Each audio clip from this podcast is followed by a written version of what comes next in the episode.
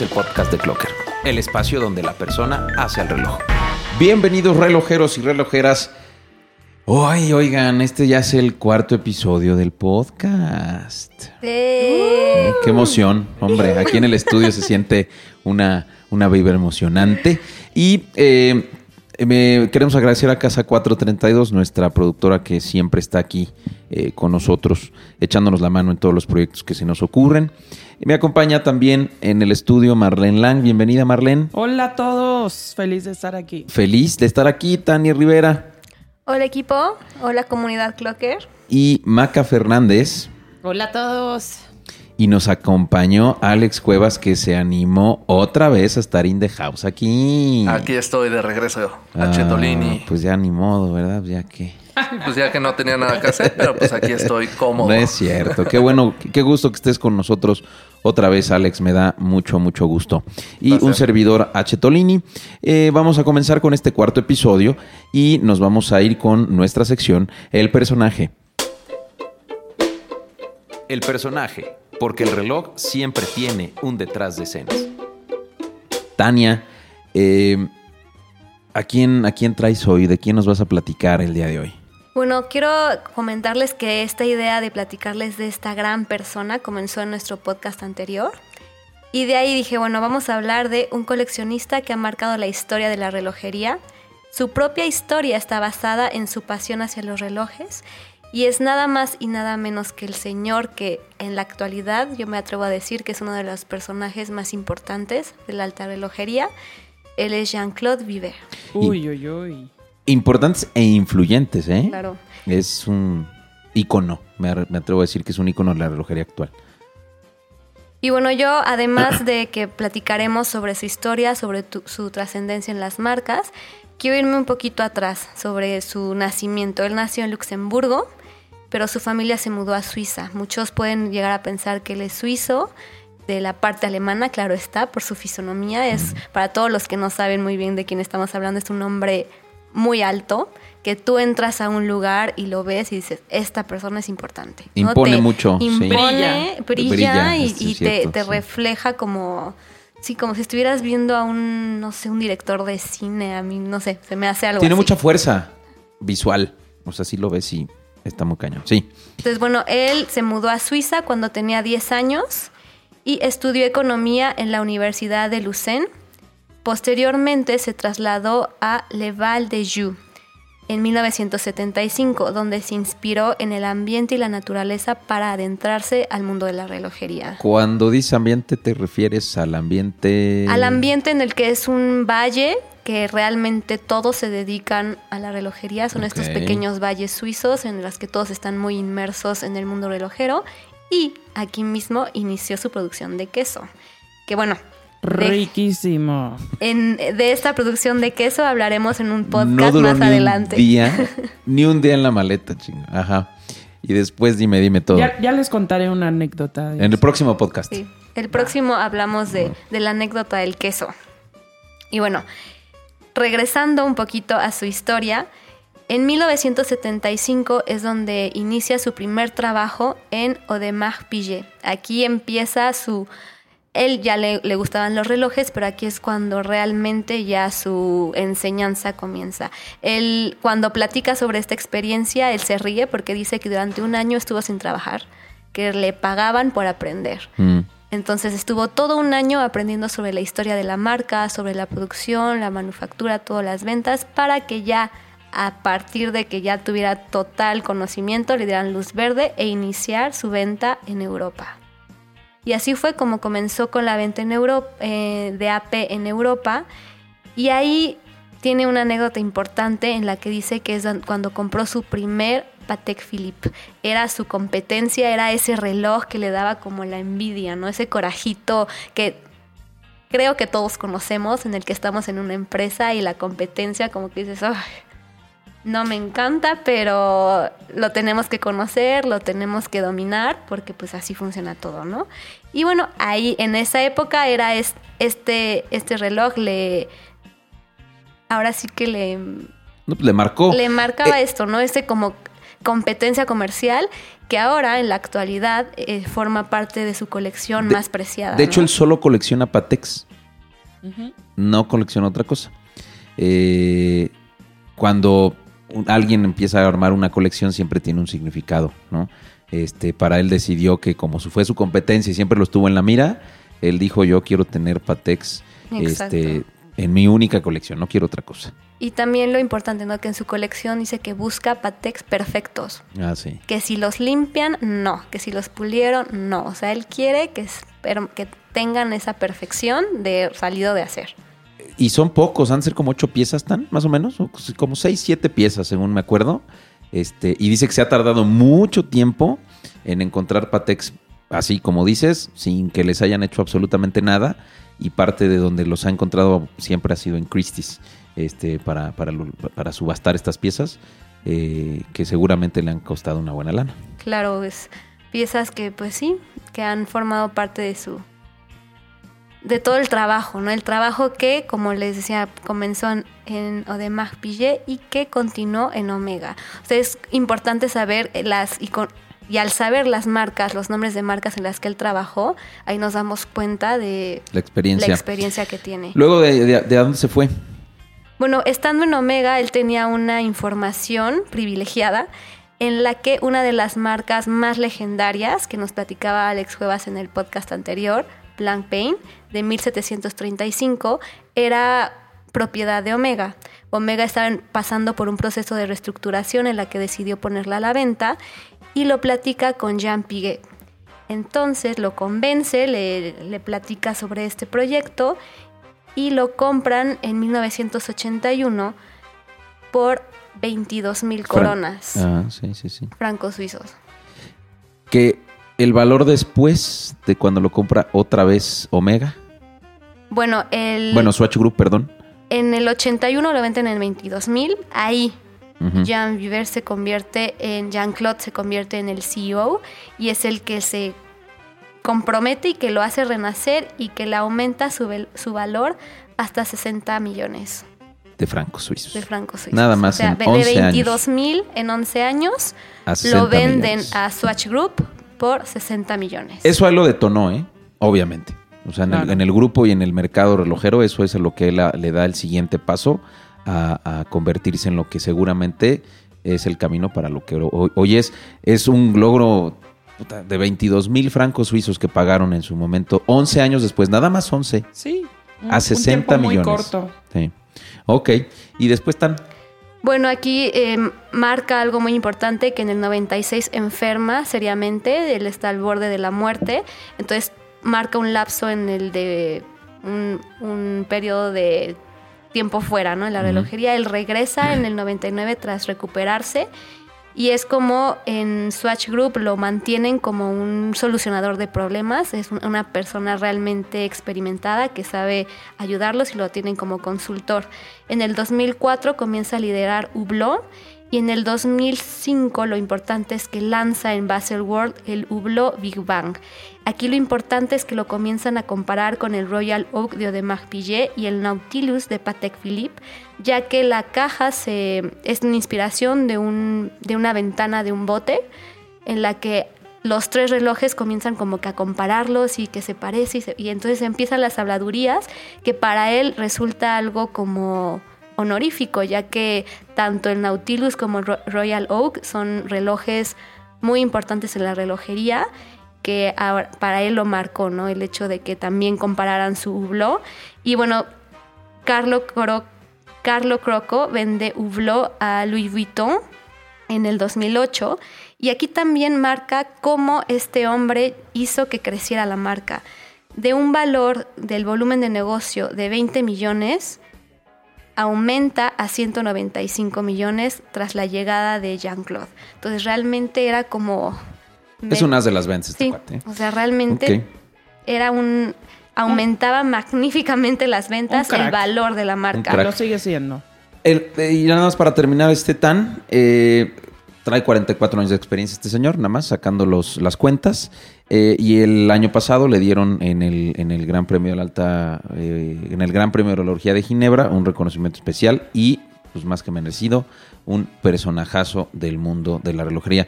Les recomiendo que se den un buen rol este, para que investiguen sobre este, sobre este hombre, sobre Jean-Claude Bieber. Eh, y bueno, Tania, mil gracias por este, el personaje del día de hoy. Gracias Vámonos con la siguiente sección que tenemos aquí a Alex Cuevas con eh, ahora esta eh, parte interesante que nos trae de los este, seguidores que dan mucho de qué hablar aquí en este espacio, este Alex.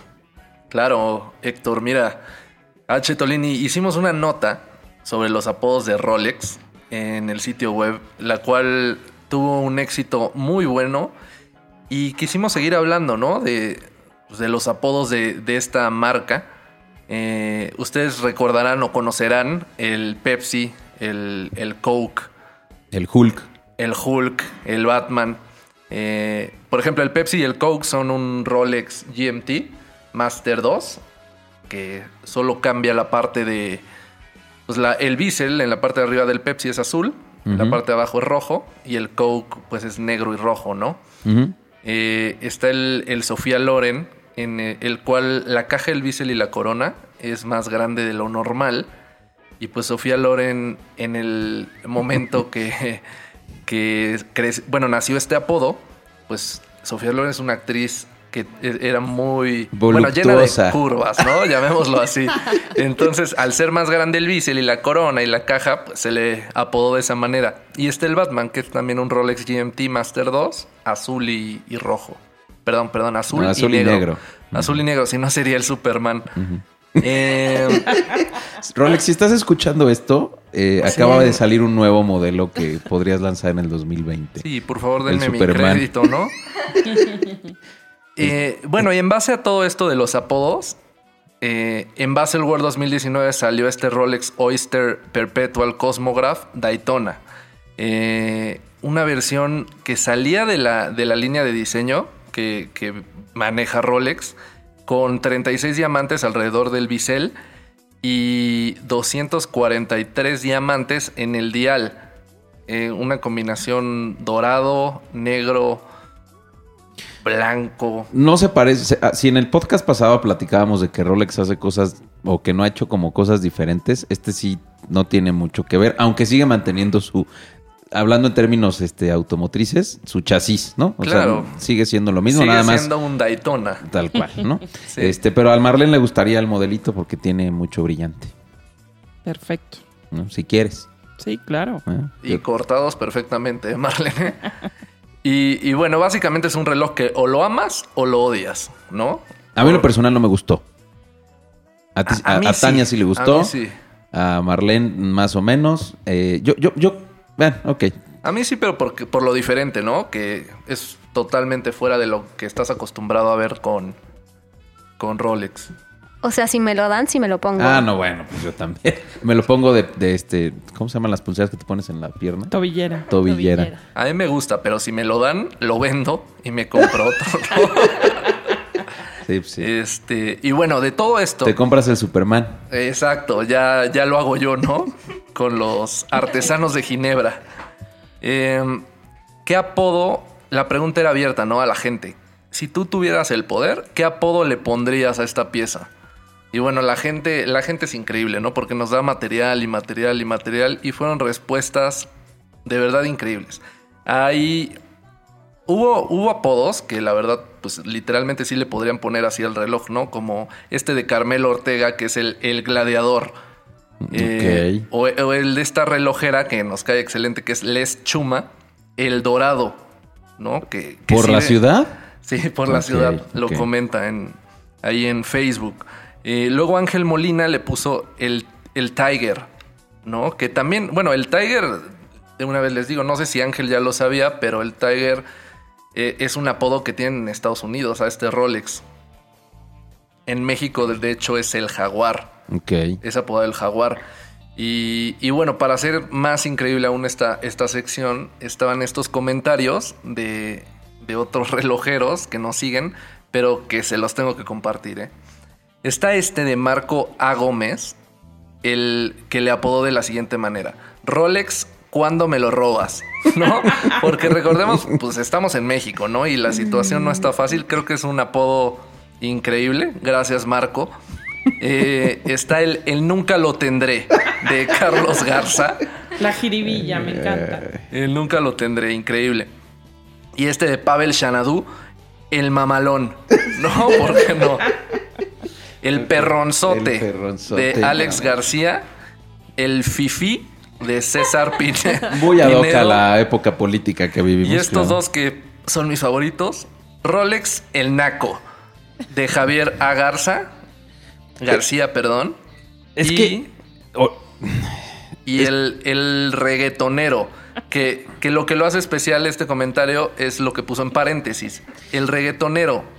Digno de los Bryans. De los- de, de los es- Bryans, de Pedro Manuel Fernández. ¿Sabes que el diseño con la correa de caucho negra, caja dorada y brillante, pues sí, no, o sea, Eh, Es lo que Rompe el estilo- Es lo que digo al principio. O lo amas o lo odias. Sí. O sea, si nos vamos a, a este tipo de relojes, están los de Zenith, que sacaron que tenían a la Virgen de Guadalupe, que lo digo muy respetuosamente, está increíble el reloj, pero o lo amas o lo odias. O puedes decir está naquísimo, o puedes decir está increíble. Pero yo creo que hay que tener estilo, ¿eh? No, no es- yo soy la persona que menos debe de hablar de estilo. Este, pero bueno, a mí no. no Ti- no- tienes- no me tienes tu estilo, ¿eh? Tienes tu en el caso de Bloomberg, por ejemplo, cuando sacó el arte de Huichol, la verdad es que esos relojes están bien chulos. O sea, tú los ves y tiene su estilo. Este, y están bonitos. Claro. Pero bueno, pues, No, el- bueno, pero este que dice Zenith de, de la, Virgen, de Guadalupe, a mí me pareció increíble. O sea, pero sí, ¿lo amas o lo odias? Sí, no, yo me acuerdo que le tomé fotos en el. Fue en el CIAR, ¿no? En que el ahí CIAR estaba. del 2018. Le tomé fotos y se las mandé a unos amigos y, y me dijeron, ¿en qué momento te volviste narco? Bueno, es que es un estilo muy particular porque además el terminado que trae ese reloj Zenith, este pavonadón, eh, en el extensible trae la imagen de la Virgen de Guadalupe en la, en la, en la tapa. Pues sí es para los muy creyentes, ¿no? Bueno, fue una edición especial para México, sí, justamente para representar en el. Totalmente de acuerdo. Claro. totalmente de acuerdo. Ok. Este, ¿qué más, mi querido Alex? nada más, nada más por hoy. Muy bien.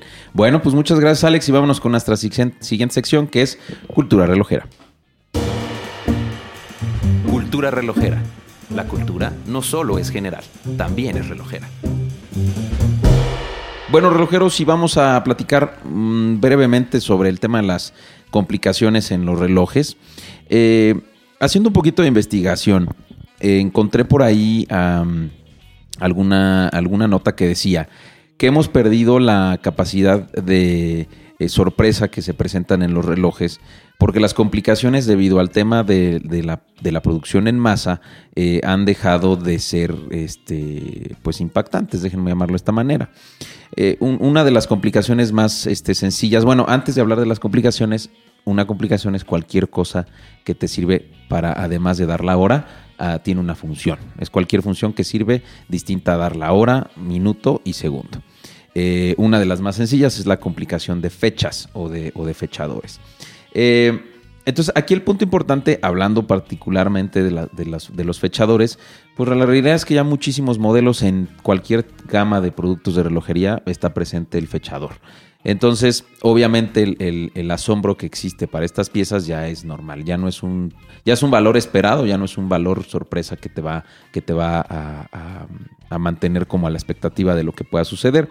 Sin embargo, también dentro del proceso, fuera de la producción en masa y con la manufactura, este, incluso los ateliers o la manufactura a mano, tiene cierto valor. Mientras más complicaciones, mayor precio en la relojería. Eso es un hecho. Entonces, eh, los precios van también de la mano con el tema de la complicación, que hablábamos en el podcast pasado, que no nada más el valor tiene que ver con eh, si tiene este, pi- piedras preciosas o si es un reloj joya, sino que también la complejidad técnica que tienen cada uno de ellos. Eh, voy a hablar y voy a tocar únicamente cuatro tipos de, fechador en esta ocasión, eh, porque las complicaciones son amplias y, y son mayores. Iremos hablando a lo largo de los podcasts de otro tipo de complicaciones. Eh, la más sencilla y la más típica es el fechador, el que trae un número. Es el número del día del mes. Y generalmente los eh, fechadores sencillos no son ni perpetuos ni anuales, es decir, que cuando tienes años bisiestos o en los meses de febrero o en los meses que tienen 30 días, manualmente tienes que cambiar eh, la fecha de tu eh, calendario. y generalmente se presentan en el número 6 y en el número 3 del reloj. Hay algunos movimientos, particularmente los movimientos japoneses, que ya se presentan con fechadores en el 4 30, las 4.30 horas y vienen a veces incluso un poco ladeados. también se presentan los fechadores en la carátula, eh, este es un caso muy particular. Eh, Oris tiene un modelo eh, muy puntual en el cual, que es el B-Crown, en el cual este, la fecha o, la manecilla que, supondríamos que es la de los segundos va marcando a lo largo o, o en la parte exterior de la carátula los días de la semana. Entonces es algo muy análogo. también tenemos la función de día-fecha que este, uno de los icónicos eh, modelos es el Rolex Day Date, en el que te presenta el número del día del mes y el número, el día de la semana. Entonces, las, las mezclas que se pueden hacer con el tema de las complicaciones son eh, eh, diversas. Mientras más complicaciones tenga una pieza, mayor cantidad de valor tiene eh, la, pieza de, relojería. Entonces, eh, si hablamos en temas de, calendarios, pues está el calendario anal, el calendario completo, el calendario perpetuo, que ya iremos hablando eh, sobre este tema. Más adelante en la nota sobre este podcast podrán encontrar información muy puntual sobre el tema del calendario anal, calendario completo y calendario perpetuo. Y esta fue la parte muy breve de cultura relojera. Maca, estás con tu sección de sí, estuve ahí. Hoy has estado muy calladita, entonces ya es hora de que todos nos callemos y te dejemos hablar. Sí, estuve ahí. Experiencias dentro del mundo de la relojería. Hola Chetolini, hola aficionados. Bueno, sí, sí estuve en la premiere de Men in Black 3. Este, nos invitó Hamilton a conocer su colección de cine. Están cumpliendo 80 años en el, en el mundo del cine, entonces nos, nos prepararon ahí una exposición, nos invitaron a ver la película y a conocer el modelo que es el Ventura, que es el reloj ya oficial de los hombres de negro, ¿no? Eh, este, este reloj ha tenido un papel protagonista en todas las películas de hombres de negro, se ha convertido en un accesorio tan esencial para los personajes ya como lo son el traje negro o los lentes de sol. Yo me acuerdo, perdón, en la, en la 1, yo soy medio fan de esas dos, tres películas ahora, este, que el modelo Ventura, eh, yo no lo conocía o no estaba tan inmerso en el mundo de la relojería, me causó mucha sensación porque le hacía total sentido a los hombres de negro por el tipo de diseño. Sí, sí, sí. Este reloj, de hecho, este, se lanzó en 1957. Eh, y ya si quieres el dato, lo diseñó Richard Arviv. En el 57, que de hecho este reloj fue el primero en usar una pila, ¿eh? Justamente. Sí. Héctor, exactamente. O sea, tiene su historia este reloj, aparte de, formar parte de, las películas. Por ahí de lo poco que he leído, 10 años les tomó hacer el, el, concepto de utilizar una pila, utilizar una bobina, utilizar unos imanes. Eh, no entiendo muy bien el concepto técnico de cómo funcionaba. Eh, el punto es que el imán generaba un pulso que hacía mover eh, la, una de la, rueda, la rueda central y con eso eh, a través del, campo magnético generaban los imanes, se recibía el pulso y de esta manera potenciaba el, movimiento. No tuvo mucho, eh, este, más bien el recibimiento fue mucho porque era un modelo muy futurista y de hecho el concepto mecánico era muy futurista. Entonces muchos relojes devolvieron a servicio este, y pues mejor abandonaron como esa idea un, tiempecillo. Eh, pero bueno, básicamente eso fue lo que pasó. Es el calibre 500 en Hamilton. Dato técnico nada más, porque Alex me preguntó con la mirada. Así fue. bueno, yo le sigo aquí platicando. Este, bueno, y nada más como dato, eh, desde 1997 forma parte de del uniforme de los hombres de negro, mm. el, el, Ventura. ¿En el 97? Sí. En el 97 sí. salió hombres de No hagas cuentas. Ok. Y bueno, les quiero platicar ahí un poquito. Perdón, ¿dónde estabas en el 97? ¿Estábamos en la primaria? No. No, tú sí. tú, tú, tú, Marlene, estás como en la secundaria. Habló la adultez. ¿Y tú, Alex? No, yo estaba dentro de mi mamá. No, es cierto. Cabe recalcar que Alex todavía no tiene los 18 años de edad. Por, si alguna dama se interesa. Aquí Este, estoy, ¿eh? Luego les no, pasas sigue mi siendo WhatsApp ilegal. todo. 97, no, ne- neta, wow. Sí, ya Está muy cañón. años. Ok. Bueno, y está muy padre porque en esta película salen justamente dos Venturas. Primero hay que fijarnos en el que trae la gente M, que es el Ventura original con caja de acero inoxidable, esfera negra y correa de piel negra. Y el de la gente H, que es el Ventura automático, que trae el mecanismo automático H10, esfera calada y correa de piel. Él la utiliza la correa de piel marrón, porque también la hay negra. Entonces, bueno, la película es súper recomendable, está padrísima. Y tuvimos ahí el, el- el honor de conocer a Patricia Valiente, que es la brand manager de la firma en México. La verdad es que nos trató excelente. Y nos. chida. Sí, sí, sí. Y nos hizo ahí un, un pequeño resumen antes de comenzar la película de toda la historia de Hamilton en, en el cine. ¿No? Ellos están en películas desde 1932 y han participado en más de 500 largometrajes. No cualquier marca tiene esa historia, entonces. A ver, díganme una película en la que haya salido un reloj Hamilton. Tú, Alex, que eres Ah, bueno. dotado de la, del cine. Claro, pues mira, está la de Hotel Hamilton con Bruce Willis. perdón, perdón. No, se lo voy a pasar a Tan. Me ¿cómo? confundí con Duro de Matar. Cuando uno me matar. Oye, este, ¿cómo se llama? Hotel Hamilton también. Ah, es la que dijiste, va. Perdón. Bueno, yo sé que estuvo, estuvo en Pearl Harbor. En Pearl Harbor. ¿Neta? Sí. ¿Con reloj- cuál de los un reloj dos? militar de Hamilton. Estuvo con un khaki field officer handwinding. ¿Y en cuál de los dos personajes estuvo? No sabemos. En Yo no me acuerdo. En el gua- 2001. ¿Cuál de los dos guapos que hay aquí? Porque si tú esperabas encontrarte al güero en la premier, Marlene, Sí, yo quería ver a Thor. solo No estuvo. No, no, No estuvo. estuvo. No, no te preocupes, no estuvo. estaba ocupado. Sí.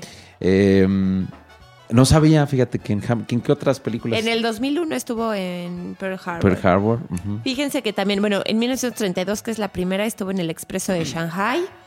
Ha estado en Interestelar, Esa sí sabía. sí. en Spider-Man, en la de Homecoming. En la de, en la de mm, Hombre, a, Hombre a Marte, la, la esta que, que es un cuate que dejan abandonado en Marte. Este. Ay, ¿cómo se llama esta ¿The película? Martian? The Martian. También estuvo, ¿no? También, También, estuvo también. ahí. Sí, sí, Sí, sí. claro. Entonces, bueno, pues tiene una historia Hamilton con el cine impresionante y Cur- fue una gran experiencia. Curiosamente nos decía Patty que nunca ha sido como algo sembrado, ¿no? Siempre este, la dirección de arte ha decidido colocar los Hamilton y dice que incluso esto les ha, eh, pues no, no pegado, pues, pero al final, como no es algo comercial, no, lo- no, no, no es como tan fácil generar una promoción, ¿no? Sino que se ha dado de manera más orgánica. Este, pero eh, bueno, pues al final del día les gustan esos relojes a la, a la industria cinematográfica. Muy bien. Bueno, ¿y qué tal está la película? Está muy buena, ¿eh? La verdad es que si no la han visto es muy...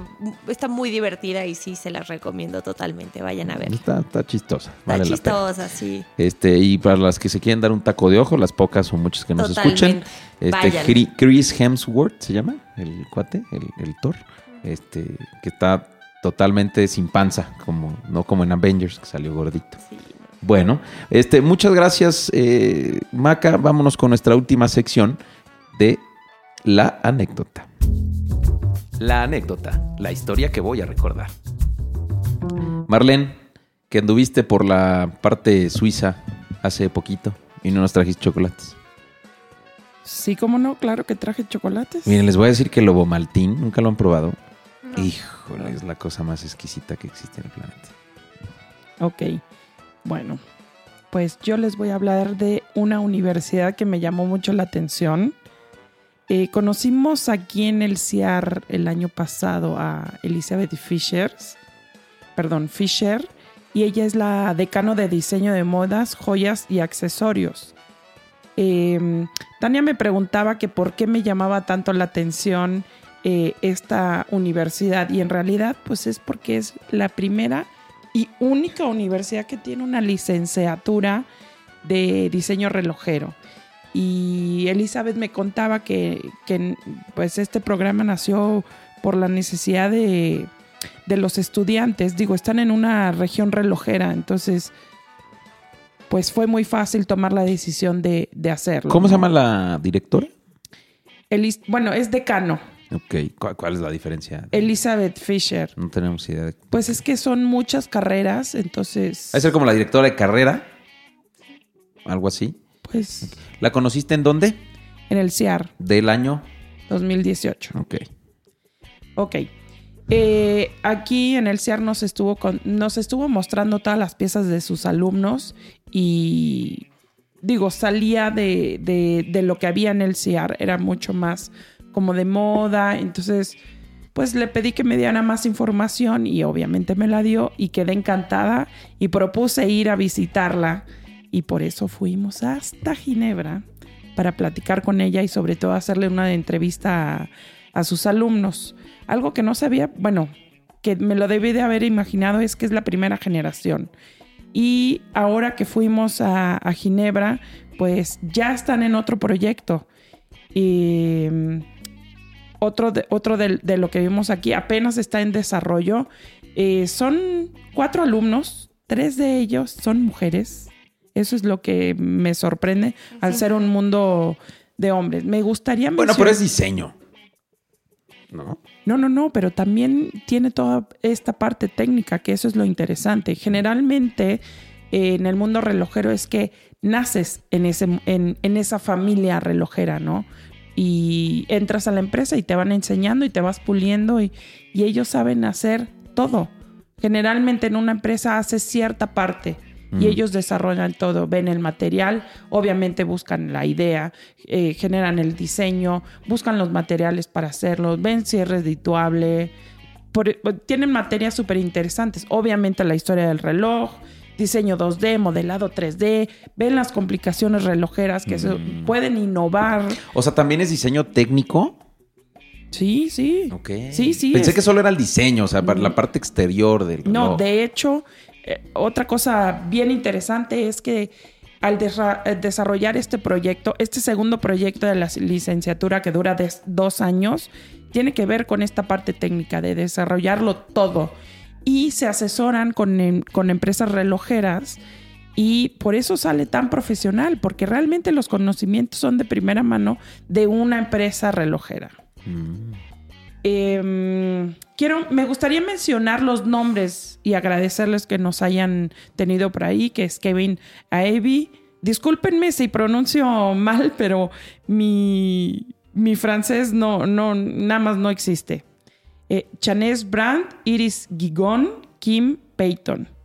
Y bueno, sobre todo a, a Elizabeth. Y bueno, mi anécdota aquí es que yo iba bastante nerviosa a, a las entrevistas y poquitas horas antes me piden que la entrevista sea en francés. Pero tú hablas francés, Max. Ay, Nos acabas sí, de decir. Claro, con el Google Translator.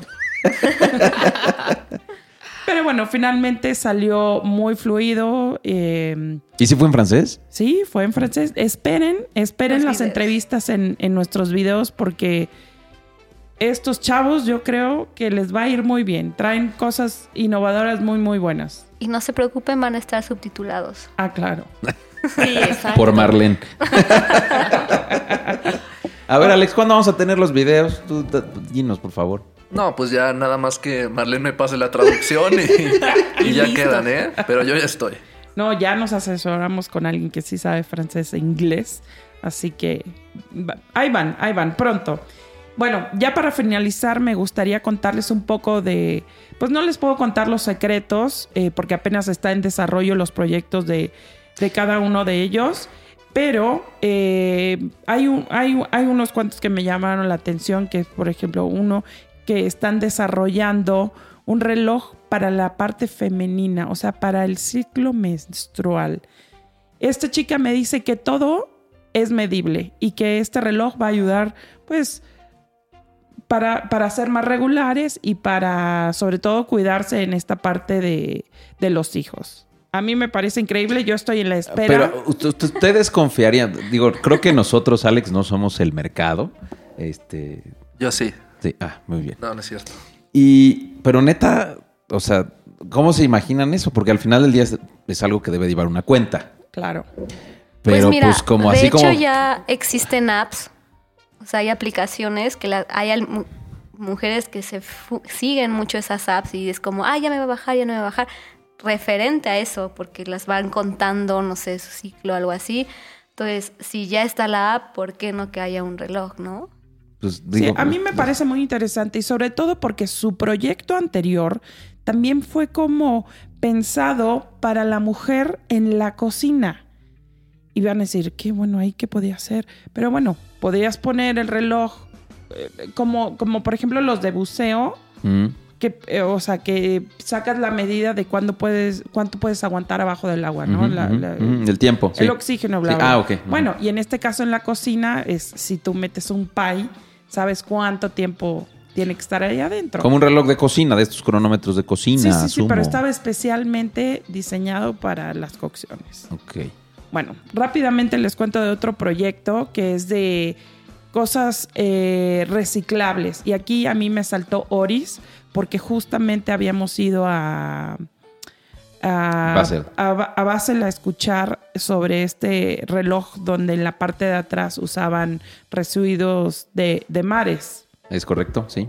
El Eh, Oris Clean Ocean. Correcto. Entonces le dije, échale un ojo a Oris porque, eh, por- porque te puede servir como de referencia. Bueno, y finalmente otro que tiene materiales como muy durables, no, no tan fáciles de utilizar en la relojería.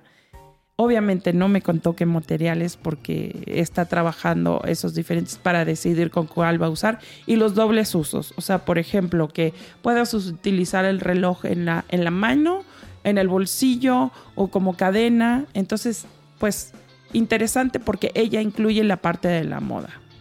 Ok. Qué bueno, al final del día Boomer está haciendo eso. Digo, seguramente trae otras ideas este chico o chica que está dise- diseñando Sí, este no te tema. lo voy a revelar porque yo lo vi. No me lo reveles. No queremos saber. Yo lo vi en bocetos y está, está muy interesante. Así que me dijeron que vienen este año a SIAR. Esperemos verlos. Estaremos pendientes de estos chicos que traen cosas muy interesantes y que seguro seguiremos hablando de Oye, ellos. hay que invitarlos a hacer un podcast ahora que vengan. increíble. Estaría bueno que hablaras con esta. ¿Tú hablas en francés o pues, yo? Pues mira, Alex lo domina muy bien. Sí. Oui. Oui, oui, oui, Oui, je oui. m'appelle Alejandro. Oui, oui. Ah, mira, Et ya, ya. No, ya estuvimos.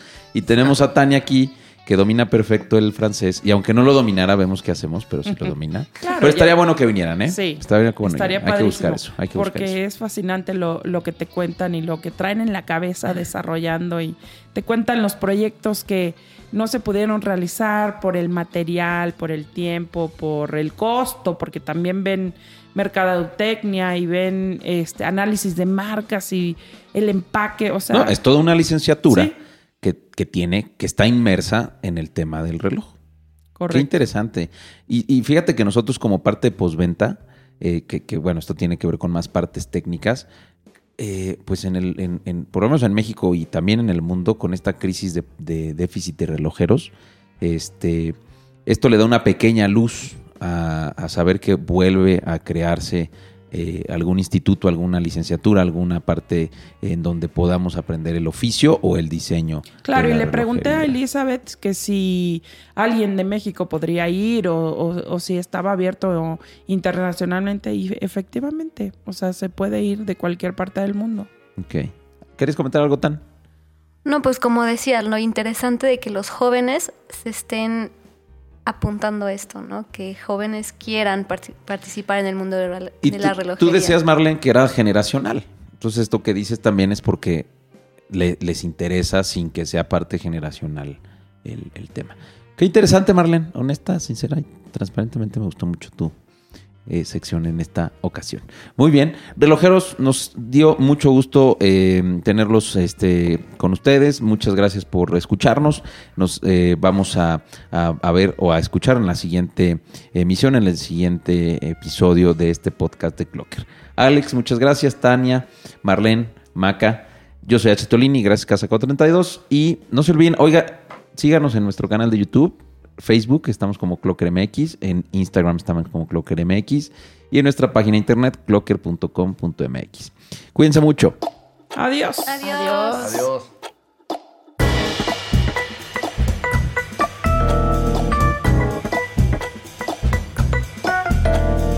Esto es el podcast de Clocker, el espacio donde la persona hace el reloj.